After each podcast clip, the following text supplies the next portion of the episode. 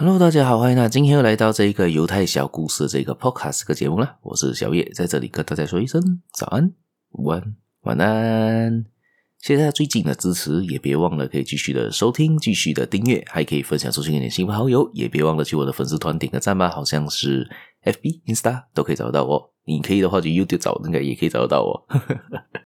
好，我们就开始今天故事吧。也今天就提到的是犹太人呢，其实很尊重女性的哦。他们对于他们来说呢，女性还是很重要的，因为他们怎样讲都是女生都占了人口另外一半嘛，那男生一半，女生一半，大概在那边嘛。所以今天的故事呢，就发生在罗马时期，犹太人在罗马时期的故事。一个罗马的皇帝呢，对着当时的一个拉比叫做加玛列，说到了这么一句话，他就说：“你的上帝是贼呀，是一个小偷啊。”因为圣经上面写着呢，耶和华使他沉睡，他就睡了，于是取下了他的一根肋骨。不知道知道这个故事典故嘛？就是他们说到亚当与夏娃嘛，所以就是亚当呢，就是他的那个少人男生少了一根肋骨，因为那个肋骨已经拿去做成女生，做成夏娃了。所以这故事的典意是这样。所以这个拉比的女儿呢，就对住他的父亲说道，对住他这个父亲说。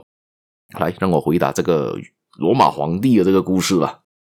他就说，他就对这个皇帝说道：“来，这样子的话，你派一个官员来调查一桩案子。”诶，这个皇皇帝就喜欢啊，出了什么事情？这么突然的，我在跟你提到是来讽，我是来讽刺你圣经的东西。突然你跟我讲来调查一个案子，他这个拉比的女儿就对这个皇帝说道呢：“一个夜里呢，有一个小偷闯进了我的屋子，偷了我们的一个陶罐，但是留下了一根金罐。”这样子，皇帝听到啊，这样子的贼，这样子的小偷来，我天天都欢迎他了。来，这个你偷走我的是那一个没有什么值钱的陶瓷的罐子，而你留下的是金做的罐子哦，这样我不是更加好？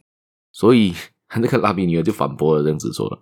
那么一个男人只是失去了一根肋骨，却得到了一位侍奉他的女人，这样不是一件极好的事情吗？所以以这个故事呢，也可以看得出来呢，就是犹太人其实很，他们是很尊重女性的。所以也就可以这样说到，就是女生其实还是要受到应有的尊重，也是很重要的存在，也不能也不能说全世界只有一个，只有男生是重要，男生只是一个性别上的不同，他也是一样个人个体嘛。我们还是要尊重女性，女性可以做的东西也不比男生少啊。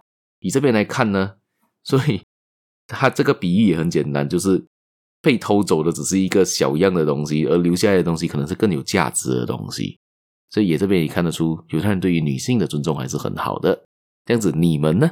这样子，听众呢？对于女性的这个尊重有吗？会不会觉得女性也是很重要的存在呢？还是说你的主管还是你的上司就是个女性？这是很有可能的事情啊。